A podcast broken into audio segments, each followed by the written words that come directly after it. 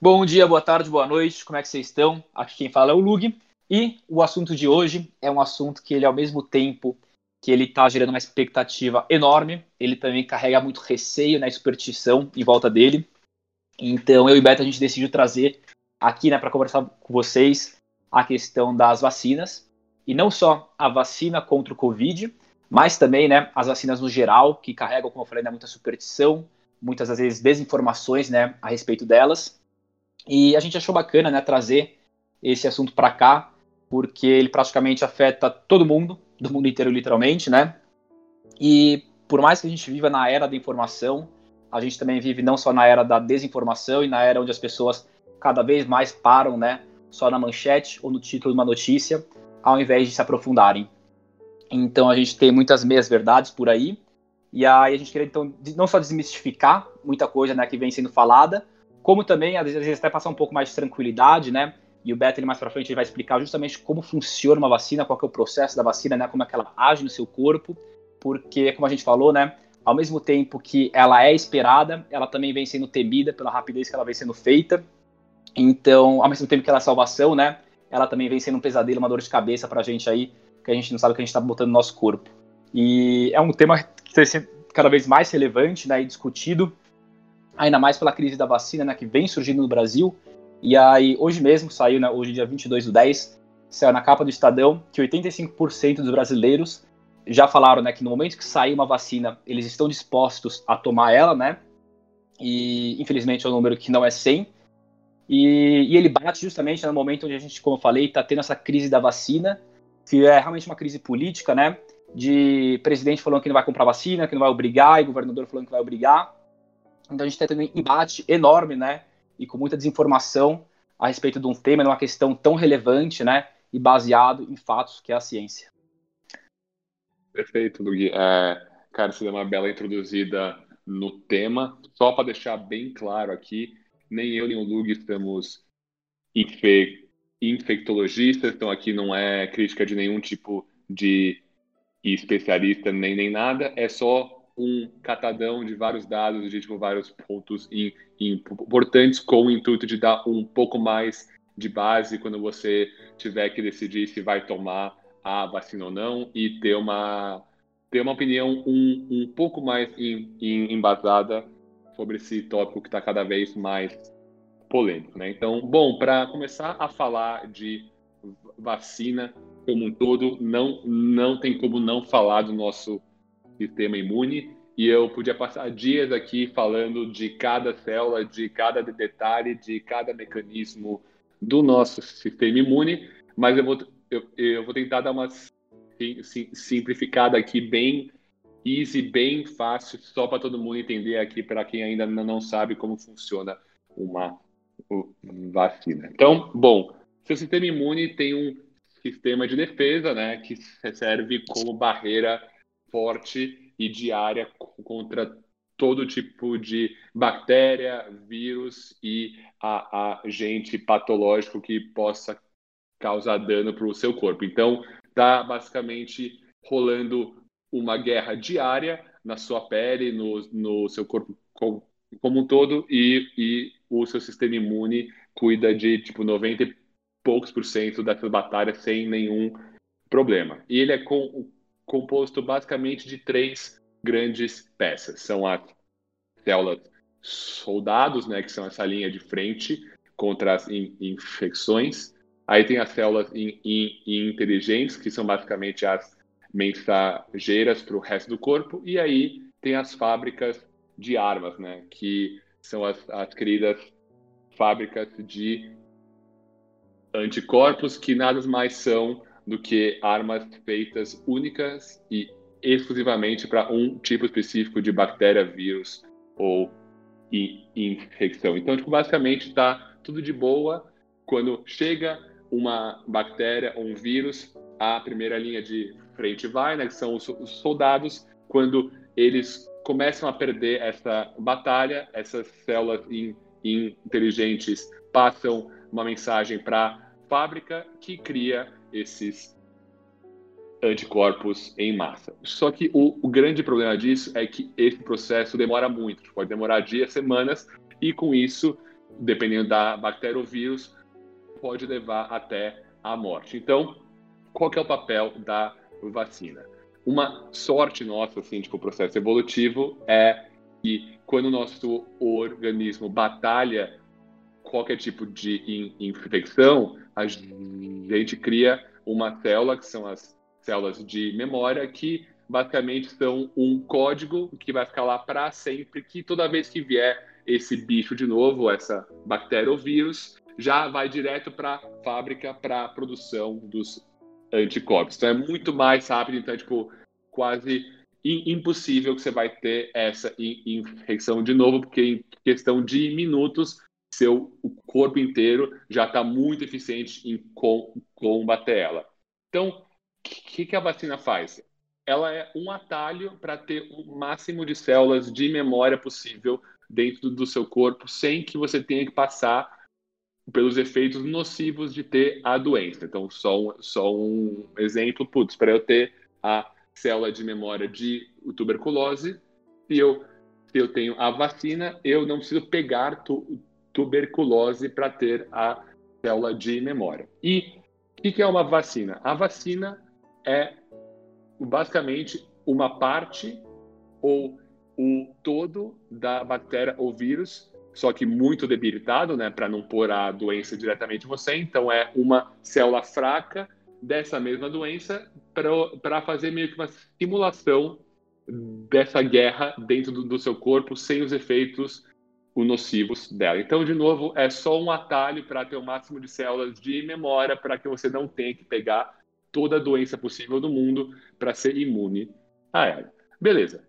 Isso é o que é uma vacina de uma forma bem tosca, fácil e easy de passar. Só que qual que é o risco disso versus você não tomar essa vacina, né? Tipo, qual que é a balança? Tipo, qual que é o risco de tomar a vacina? Porque até agora eu só falei dos pontos positivos, né? Mas claro que nem tudo são só pontos positivos. Então vou tentar trazer um exemplo aqui clássico, que é o da catapora, para tentar dar uma ilustrada com esses dados. Bom, se você pegasse 10 milhões de crianças com catapora, e aí você vai colocá-las em dois grupos, tá? Um que vai ser tratada sem a vacina e um com a vacina. Do grupo sem a vacina, das 10 milhões, sem a vacina de novo, 2 milhões e meio podem ter algum tipo de complicação séria com a doença, ou seja, um quarto delas vai ter algum, ou muito provavelmente vai ter alguma complicação séria da doença se não tiver vacina. E mais ou menos 20 mil delas vão morrer. Fora que todas né, vão passar por febre, tipo, lesões na, na pele, que são os sintomas da doença em si. Então, de novo, um quarto com, com complicações sérias e perto de 20 mil mortes das 10 milhões isso sem a vacina. Com a vacina, as, as mesmas 10 milhões de crianças, só 120 delas, de novo, 120, né, 120 mil, vão ter efeitos colaterais sérios. E você vai fazer com que quase 10, 10 milhões de crianças não tenham os, todos os efeitos da doença em si e toda a experiência horrível de ter isso. Então, o máximo que vai ter é uma febre ou pequenas micro é, le, le, le, lesões na, na pele que duram tipo, poucos dias. Então, galera, é fato, é comprovado em 2020, é muito easy de eu falar com convicção aqui que vacina funciona, vacina é assim, é um é um no-brainer, tipo, todo mundo deveria tomar. Aí tem outro lado da moeda, que é, putz, e o autismo, né? Que parece que é um negócio que está cada vez mais tipo, crescendo, parece que 10% dos americanos acham que a vacina é, causa ao, ao, ao, autismo e só 45% acha que não causa, então tem 65, desculpa, tem 55% dos americanos que tem o mínimo de dúvida se causa autismo e tudo isso se deve a um estudo de 1998 do Andrew Wakefield, que era um pesquisador mega renomado aí que eu esqueci qual era a, a faculdade dele. Mas ele, ele, mais por toda a equipe dele, supostamente provou que a vacina contra a catapora, dado que era um combo de vacinas, poderia gerar um aumento da probabilidade de autismo em crianças quando em contato com, com o intestino delas. E claro que quando sai uma re, re, reportagem dessa, que pô, você está falando que vacina é ruim, pode causar autismo, gerou uma comoção gigante no meio científico gigante, com todo mundo querendo né, ver se o, se o paper dele era bom ou não. E aí, vários papers já, tipo, falaram que os métodos dele não eram eficazes, que tinha vários problemas de cálculo, etc. E o pior de tudo é que o próprio Wakefield vinha com a conclusão do paper de que o problema era que a vacina era um, um combo de vacinas. E se fosse uma vacina só de catapora, que não ia dar o autismo. Só que quem era o primeiro cara que estava na fila para pôr a patente dessa nova vacina?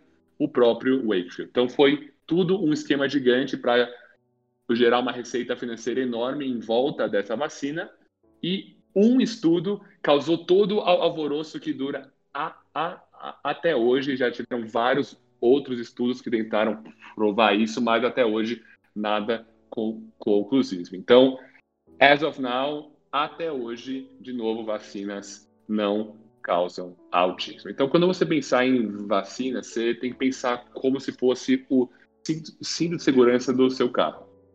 Cara, vai ter gente que vai morrer porque o carro bateu e aí você foi enforcado por causa do cinto e se tivesse sem cinto você poderia ter sobrevivido? Sim.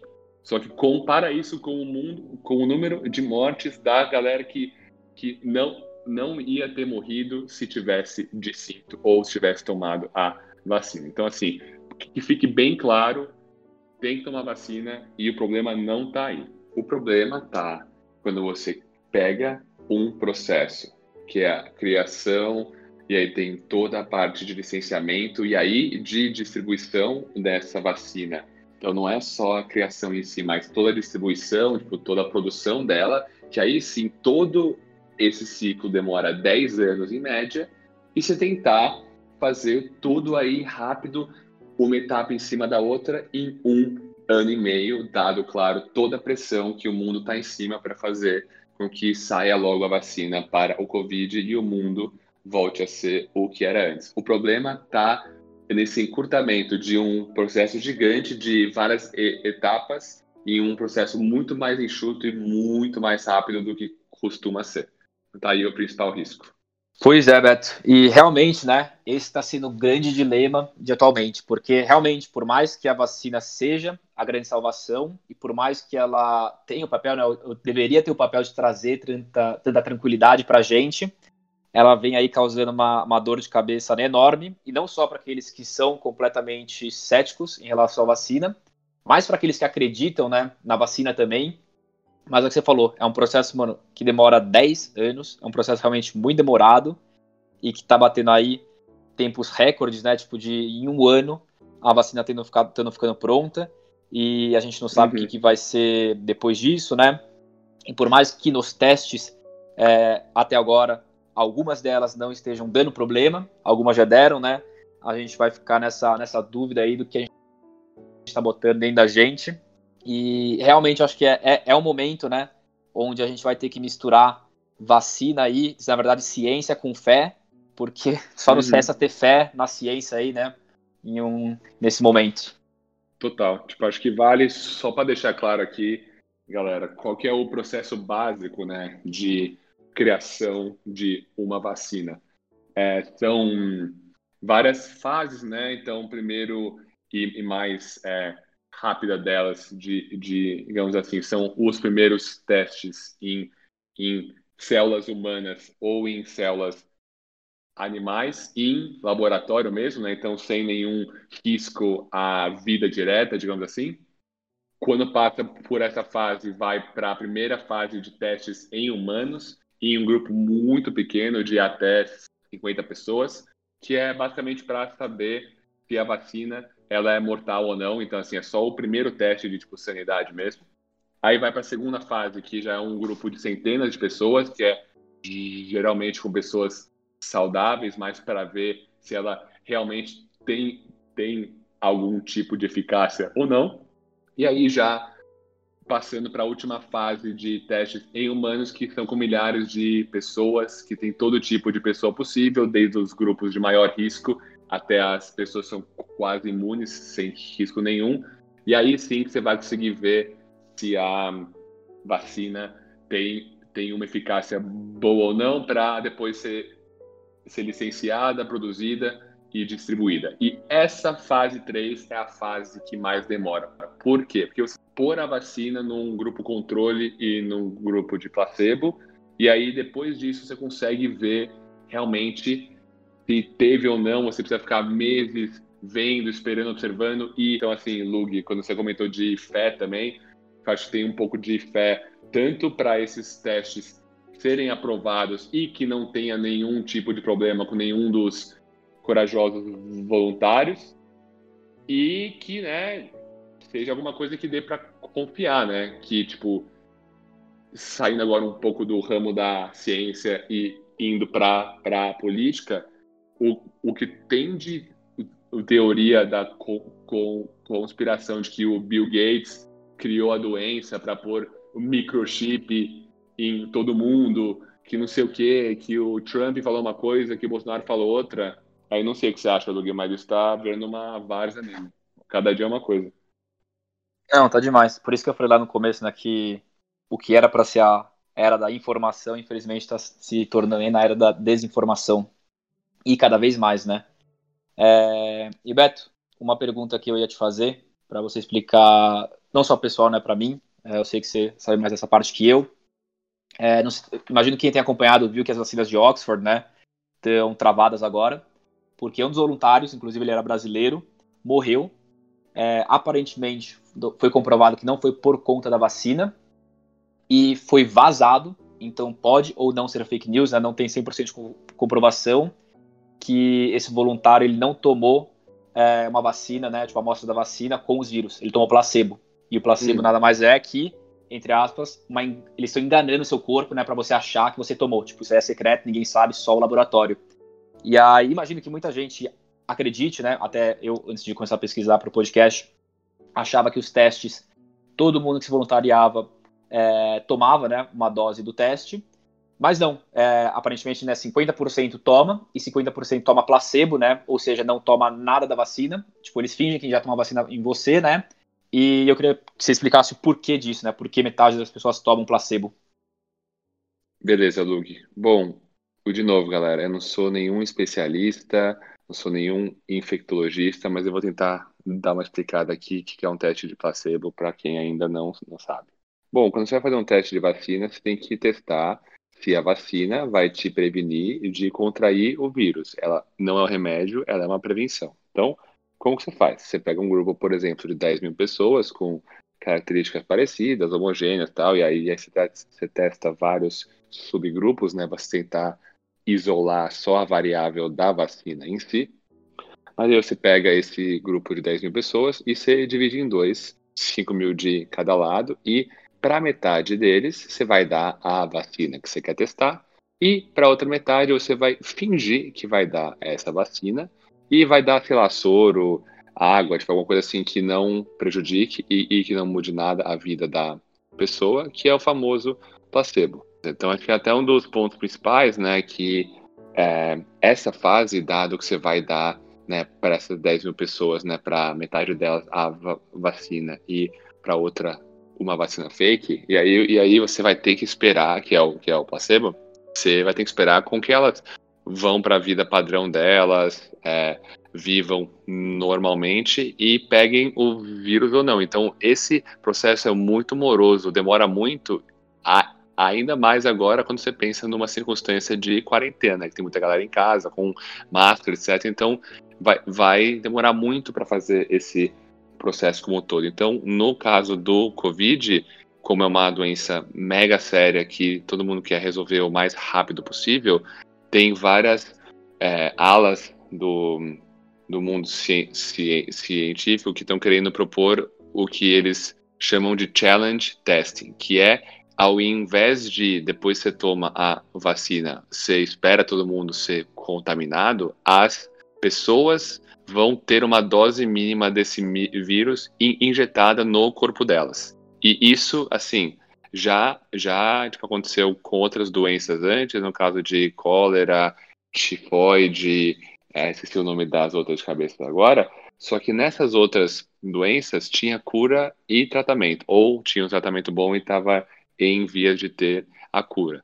Coisa que no Covid-19 ainda não, não temos, ainda não foi provado nenhum tratamento com 100% de eficácia contra a doença. Então, tá rolando um mega dilema ético, porque essas novas formas de teste podem acelerar em coisas de anos o descobrimento da vacina, só que é um baita de um dilema ético, moral aí, de você injetar um vírus em alguém, por menor que seja o risco, de ter um risco mínimo, mínimo de morte.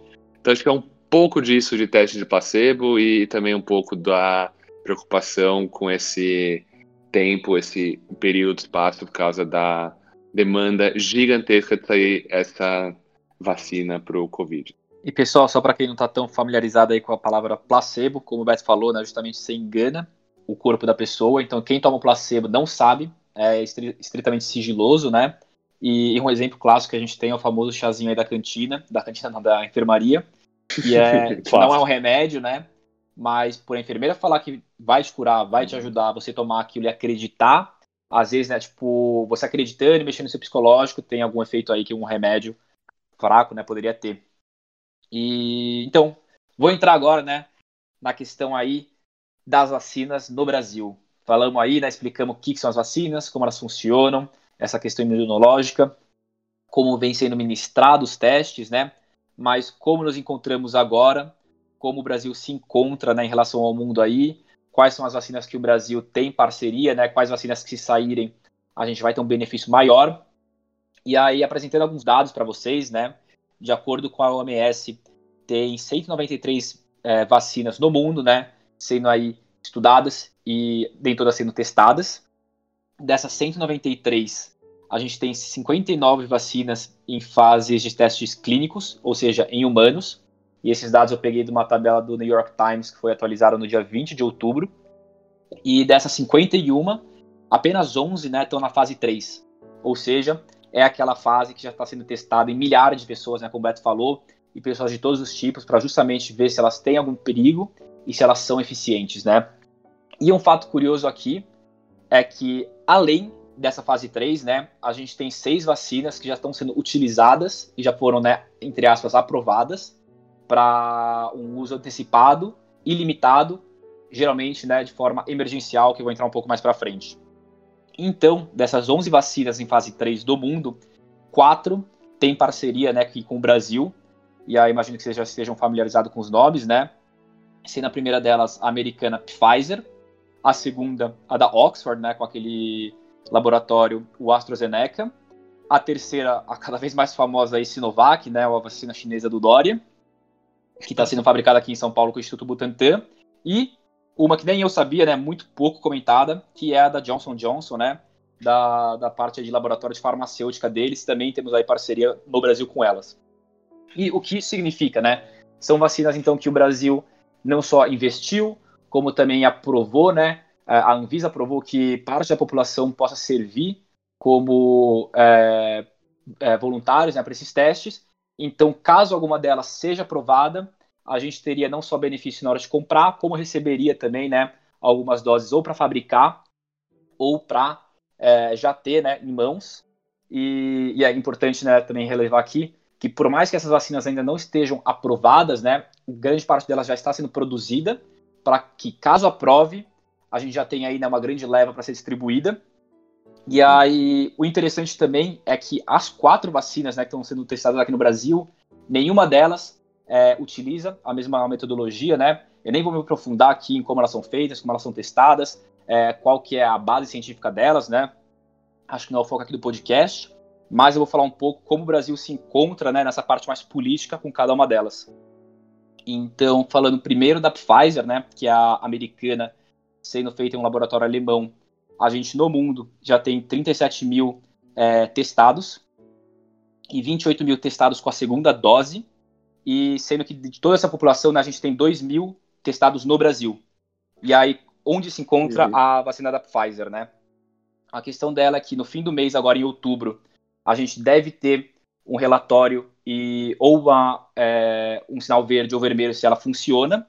E no final de novembro, a gente vai ter um sinal verde ou vermelho para falar se ela é segura ou não, né, para ser utilizada. E a previsão é que a gente tenha 100 milhões de doses no mundo inteiro, né, não só no Brasil, até o final do ano, da Pfizer. Agora entrando na inglesa, né, na de Oxford, que é a que tem mais relação aí com o Ministério da Saúde, que foi inclusive o, o Tais que trouxe já foram 5 mil pessoas, testa 5 mil pessoas testadas no Brasil. E o acordo que a gente tem, né, com a vacina de Oxford, ele é um pouco mais complexo que a, que a da Pfizer, né? Ele é um acordo que Oxford não só vai dar é, um, um, umas, um, umas vacinas para gente, para gente e, e, tecnologia, então transferir tecnologia para a gente produzir aqui no Brasil, como eles vão dar, né, de primeira 3,4 milhões de vacinas, dividido em dois lotes. Então, a primeira parte vai vir em dezembro e a segunda parte em janeiro de 2021. Mais 70 milhões de vacinas a custo de 2 dólares e 30 centavos, sem uma data definida. Então, eles não só vão dar vacina uhum. para a gente pronta, como vão dar a possibilidade de a gente fabricar aqui no Brasil, né, toda a tecnologia, vão mandar coisa para cá. É, temos aí também, então, em terceiro lugar, a famosa Sinovac, que está cheia de problemas aí. Bolsonaro já falou que não vai aprovar é, muito preconceito por ser da China realmente, né? É uma questão política e psicológica enorme em cima dessa Sinovac. E a questão da Sinovac, né, como é que ela tá, é, ela foi um acordo que entrou no Brasil pelo Estado de São Paulo, então foi o Dória, né, que, que assinou esse acordo com a, com a Sinovac. No mundo, a gente já tem 50 mil pessoas, desculpa, na China a gente tem 50 mil pessoas testadas, e eles tiveram né, um dado aí bem grande, bem bacana, de 94,7 pessoas testadas não tiveram nenhuma reação. É, ela estava prevista para estar tá pronta já em novembro. Acredito que deu um pequeno erro, vai atrasar um pouquinho mais, mas e é, a eficiência dela está em análise também, mas ela já é segura. Tinha a questão dela que já é segura, né? E em relação a como vamos receber essa vacina, é, o acordo ele promete né, que a gente vai receber 46 milhões de doses até o final do ano, e sendo que 6 milhões né, vão vir em outubro. E é, ela tá, vai, vai ser produzida né, no Instituto Butantan. E existe um projeto, vamos acreditar nesse projeto brasileiro que vai dar certo, né? Que vai ser construída uma fábrica aqui no Brasil com a capacidade de produzir 100 milhões de doses por ano. E, pessoal, é importante lembrar que essas três primeiras vacinas, elas são de dose dupla. Então, se a gente fabricar 100 milhões ou tiver 100 milhões de doses, a gente consegue vacinar 50 milhões de pessoas pelo fato de a gente ter que é, dar duas doses, né? E uhum. aí eu trouxe essa questão das duas doses porque a da Johnson, né, que é a menos comentada, ela foi feita e vem sendo, né, baseada em uma dose só. E aí, esse é um fato curioso dela, né? Só que, infelizmente, ela tá pausada desde o dia 12 de outubro. Ela teve uma reação adversa aí, né? Então ela tá, tá em análise vai atrasar um pouco. Ela foi a, a vacina em larga escala né, mais testada no mundo até agora, foram 60 mil pessoas. É, e ela vem sendo testada na, nos Estados Unidos, no Brasil e na África do Sul.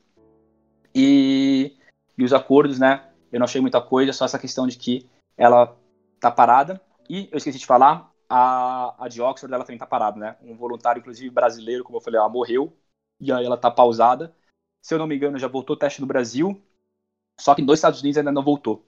Então, possivelmente essa de Oxford daí ela vai se atrasar um pouco. É, e, para fechar, né, a gente vai ter um bônus aí, entre aspas, a mais de vacinas. É, o Brasil ele entrou como investidor, né, financiador do programa global COVAX Facility, que é justamente né, um, um programa que ele visa é, ajudar países emergentes em desenvolvimento a terem uma vacina, né, porque, cara, imagina a guerra que vai ser quando sair o primeiro lote de vacina é, quanto tipo, os países dos Estados Unidos eles já encomendaram 100 milhões de dólares à Pfizer, né? Então, como é que tipo alguns países emergentes vão entrar nessa fila? Vai começar uma burocracia enorme de prioridade, entre aspas, quem merece primeiro, quem tem o direito, por que o mais rico está ganhando de todo mundo, né? Então, o programa COVAX Facility é justamente para ajudar esses países em desenvolvimento e, e, ele promete, né, então, com o Brasil como financiador, que ele receba 40 milhões de dólares da, de uma vacina que ficar pronta. E, e, um, e um fato relevante aqui, que realmente a gente não para para pensar, né, são dois que eu queria trazer. Um é que, como a gente já viu, né, tipo, por mais que tipo, a vacina fique pronta, vai demorar realmente muito para ela chegar até a gente. Não só por uma questão uhum. política de pa cada país, mas também, né, tipo, internamente, não vai ter vacina para todo mundo. Então vai ter que ter uma divisão estratégica. Quem que deve tomar a vacina primeiro, provavelmente vai ser o grupo de risco, o pessoal que trabalha é, aí no setor de saúde, é que precisa dessa vacina. Então, não, tipo, a vacina ela tipo não vai ser uma no curto prazo, né, ela não vai ser uma solução que vai acabar com o Covid, mas ela vai mitigar justamente né, as mortes e as internações. Então, por mais que saia a vacina, é extremamente recomendado, né, por inúmeros aí profissionais da saúde, que todas as medidas de segurança continuem, porque tipo, muita gente ainda não vai estar vacinada, né? Então, até que realmente tudo se resolva, é, por mais que seja uma notícia muito boa, né, saiu vacina, vai demorar um pouco ainda para as coisas é, voltarem a ser como eram. E uma, um fato curioso que eu nunca, nunca tinha parado para pensar, né? Parece que no momento que sair a primeira vacina, é, tudo para, né? Então, assim, vai, saiu a, da, a de Oxford, o que, que acontece com todo o resto? Será que continua? É, parece que eles vão jogar o estudo fora, né? Tipo, ninguém. A gente não para para pensar, mas realmente continuam, né? Quanto mais vacinas saem, melhor pra gente, porque você não só pode escolher a vacina que você quer tomar, como a gente tem mais laboratórios aí produzindo, então está tendo um grande dilema, né? E mais uma vez uma grande questão política, é, principalmente a Pfizer e a Johnson estão pressionando, né, o FDA, um órgão americano, para justamente ver como que vão, vão continuar os testes né, depois que é uma vacina. Porque pensa, sai uma vacina, o cara tá lá como cobaia uma vacina que não foi testada, e aí fala, eu? Você testada com uma vacina que não foi é, comprovada ainda, sem tomar ali que eu posso tomar? Sai, e ele vai sair da fila, né? Então, justamente, né, para não quebrar o processo de todas essas outras vacinas no momento que sair a primeira, eu sei que está tendo uma politicagem enorme, né? Então, rezemos aí. Obviamente, é, queremos aqui no Brasil que uma dessas quatro tenha prioridade e saia primeiro, dê certo primeiro, né? Mas vamos rezar aí para qualquer uma das vacinas do mundo já já saírem bem, né? Para a gente começar a sair um pouco dessa, desse sufoco que a gente vem vendo. Uhum. E por último, né? Já falei demais um, tem uma curiosidade aqui, vai ser o easter egg do, do podcast. É, do mesmo jeito que o, o, governo de São Paulo né, trouxe, então, a Sinovac aqui para o Brasil, então foi o governo de São Paulo que trouxe essa abertura com essa vacina chinesa. A gente também tem aí uma abertura com a famosa vacina russa aí, né, que estava todo mundo com medo, que os caras chutaram balde, já iam começar a botar em todo mundo, porque o governo do Paraná tem aí um acordo com os russos para trazer essa vacina, né? Só que a, a vacina não foi aprovada ainda pela Anvisa, ela não foi nem documentada ainda, né? Eles estão pre preparando aí um, uma documentação para Anvisa aprovar, então possivelmente aí para quem quiser, né? Podemos ter a, a, vacina russa aqui no Brasil também. E, e só para fechar então, né? Como eu falei, é, por mais que a gente tenha então essas 11 vacinas em fase 3 de teste para uma quase aprovação, a gente já tem seis vacinas aí que vêm sendo usadas, né? Mas sem é, comprovação nenhuma de eficiência e de segurança, né? Acho que deve ter uma segurança mínima aí, só que elas foram é, emergencialmente aprovadas. Eu sei que uma delas é a russa, né? Grande parte aqui, eu acho que duas, três são chinesas, inclusive uma delas é a Sinovac, que já está sendo usada lá na China em alguns lugares, para realmente, né? Tipo, é, imagino que para funcionários da saúde e tudo mais, é, para controlar algum surto aí, para ter menos, é, menos gente se arriscando, mas sendo que é um risco enorme, né? Porque o negócio não está nem um pouco comprovado.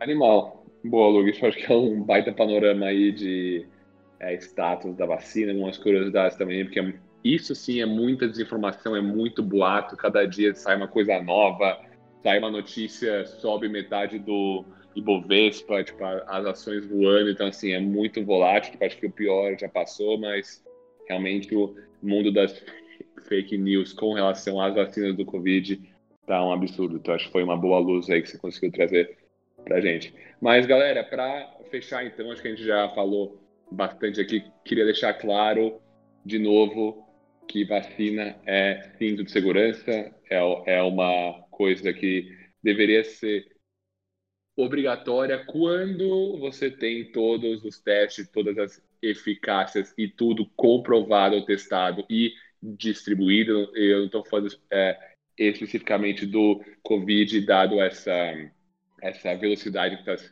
tendo as coisas, mas queria deixar claro que o, o movimento anti-vacina como um todo, ele não para de pé e é fundamentado em poucas coisas e que quando você olha fundo elas não, não fazem sentido.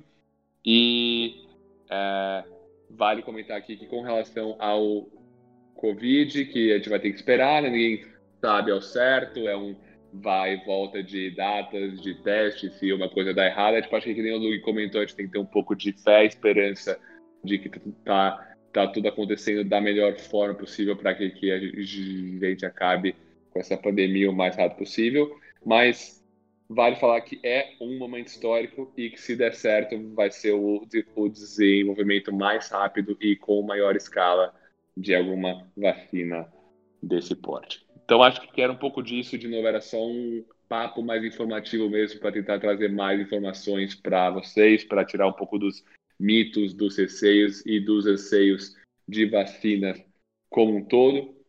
E aí tipo, a gente fica à disposição aí para tirar dúvida. Queria deixar aqui claro que a base principal de tudo que eu que eu peguei aqui foi um vídeo do canal Kurzgesagt, que é o um nome em alemão impossível de pronunciar, não sei como é que pronuncia, mas é um dos meus, meus canais preferidos do YouTube, que eu fazia uma referência no Insta, eles são muito bons e muito bem fundamentados. Então, parte da nossa teoria veio daí, fora de vários ar artigos da da Science, Nature e. Ah, esqueci o nome, acho que é Natural Science também. Enfim, queria saber de vocês também o que, que, vocês acham disso. Tipo, manda no nosso Insta, nos comentários do post, no, no, no Stories, se vocês concordam com a gente, você acha que é pura balela. Que acho que o que mais importa aqui é o debate no final do dia. Mas é isso, galera. Então é isso aí, pessoal. É, se ficou alguma dúvida, se alguma parte que a gente falou não ficou clara, né, podem mandar para a gente no Insta, um direct, comentar na. A gente sempre posta né, uma fotinho depois de cada Sunday que a gente solta, que a gente explica lá com mais clareza. Que o Beto falou, ninguém aqui é especialista, mas a gente tem uma boa estudada, uma boa lida né, em diversos artigos, a gente viu diversos vídeos no YouTube, todos com uma fonte bacana, né, para a gente não trazer nenhuma desinformação para cá. É, realmente é uma situação dura, né? É, essa questão. A vacina, ao mesmo tempo que ela é a salvação, ela traz muito receio por ela estar tá sendo feita muito rápida, mas não só vamos confiar aí na ciência, né? Como vamos ter fé, vamos unir os dois. E muito obrigado, então, pela atenção de todos, pelo tempo que vocês ficaram aqui com a gente. Espero que tenha dado uma esclarecida aí em algumas dúvidas que eles podiam ter, que tenha dado alguma acalmada, né? E uma acalmada nesses ânimos aí, de tanta coisa, tanta informação surgindo ao mesmo tempo, a gente não sabe para onde a gente olha, no que, que a gente acredita. Espero que vocês todos estejam. Opa, travei aqui. Vocês todos estejam bem. E como é que falou, né? E eu falei aqui no final também. Qualquer dúvida, podem mandar pra gente aí no Sunny que a gente responde com o maior prazer. É nóis, pessoal, e até o próximo domingo.